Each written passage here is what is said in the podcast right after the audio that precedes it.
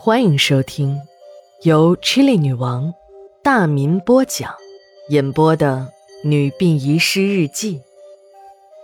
本故事纯属虚构，若有雷同，就是个巧合。第二卷第四十九章下。老实的七哥认了真，把自己的顾虑说给了山子听。山子听后又哈哈大笑，哈哈哈哈哈！人傻到你这种程度，也算够可爱的了啊！什么事儿你自己不会变通一下啊？你一个火化工骗个丧户，不是个再简单不过的事儿吗？如果家属要看自己的亲人进炉，那你就告诉他，还有一具遗体要烧，你得排，让他去等着领骨灰。多数家属都会被你支走，没人愿意在火化室里待着。你以为你的火化室是总统套房啊？等家属同意你的意见一走，你就算成功了。哪儿没有骨灰呀？随便给仓库装点，他们知道个鸟？还不是当成自己的亲爹亲娘领走？七哥虽然感觉这么做有点太缺德了。这哪是人干的事儿啊！可自己是真缺钱，背着一身债的滋味更难受。七哥的心里很矛盾，这到底是干呢，还是不干呢？这时，山子问他：“你烧一个月死人，管理给你开多少？都不到一千吧？哎，你只要弄出一具死人来，我就给你这个数。”说着。山子伸出了两个指头，还在他面前晃了晃。他还以为是二百块钱，这死尸能值二百块就不少了。谁把死人送到殡仪馆，不得自己花个上千块烧掉？当他听到山子举着两个手指说两千块时，七哥的心里是扑腾一下。妈耶，这钱太好赚了，一个两千，一个月。弄五个就是一万块啊！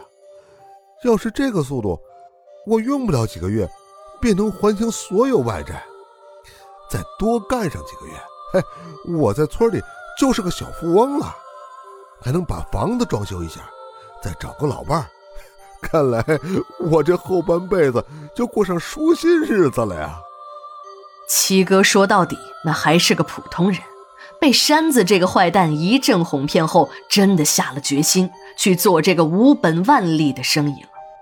其实，七哥哪知道山子的盘算，现在已经不是殡仪馆之间为了提高火化率而相互交流遗体了。不同类别的遗体有不同人的需求。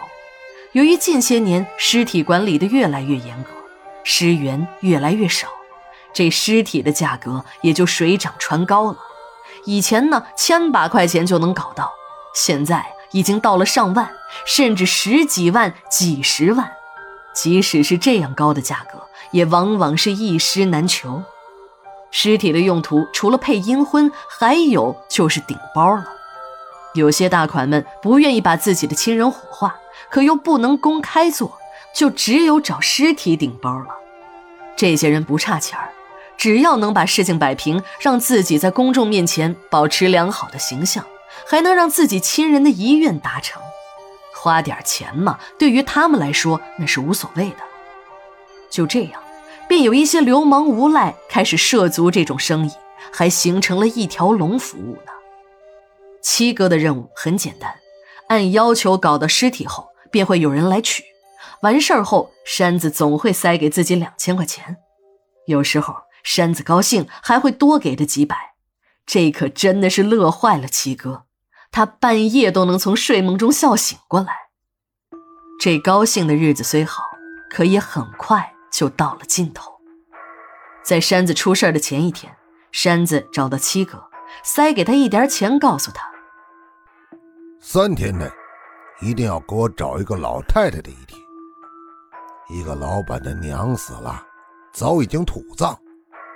现在有人把这事给捅了出来，老板想给老娘办一个假追悼会，一定要找一个八十多岁的。这次人家花了大钱，这个老板可是黑白两道都通啊！你要是把事给办砸了，他能把你扔进搅拌机，让你直接变成钢筋混凝土，再往建筑地基上一浇，神仙也找不到你。被山子这么一吓唬，七哥的心里虽然也砰砰的跳，但他仔细的数了数那厚厚的一点钱，这次可真多呀，整整五千块钱。他一边数着钱，心里这个美啊！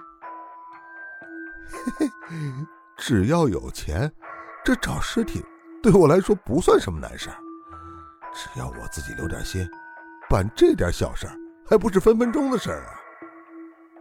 但这次他还真的是打错了算盘，尸体倒是有的是，但收完山子钱的第二天，自己就因为烧五分熟的事儿，在火化室里惹出了乱子。最终，这件事情史馆长还是知道了。虽然没有让七哥走人，但却调换了岗位。正好王婶这几天身体不好，七哥呢就去顶王婶的班，看骨灰堂去了。七哥收了人家的钱，却偷不到尸体。他想把这五千块钱还给山子，可怎么也找不到人。后来听说，山子好像是犯了什么事儿，还杀了人。听说这些后。七哥就更害怕了，万一自己再成了山子的同伙，那不更麻烦了吗？连续几天，七哥都像热锅上的蚂蚁。然而，这越急就越出事儿。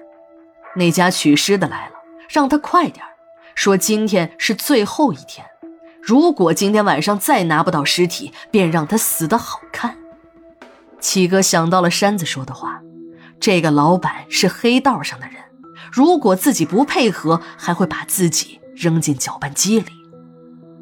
老王把瘫在地上的七哥拉了起来，说：“你出去告诉那几个等在外面的人，告诉他们一切都准备好了，让他们半夜来拉尸体。”殡仪馆的午夜，停尸间里一团漆黑，几个黑影溜进了停尸间。没有两分钟，就像受了惊的兔子一样仓皇地跑了出来。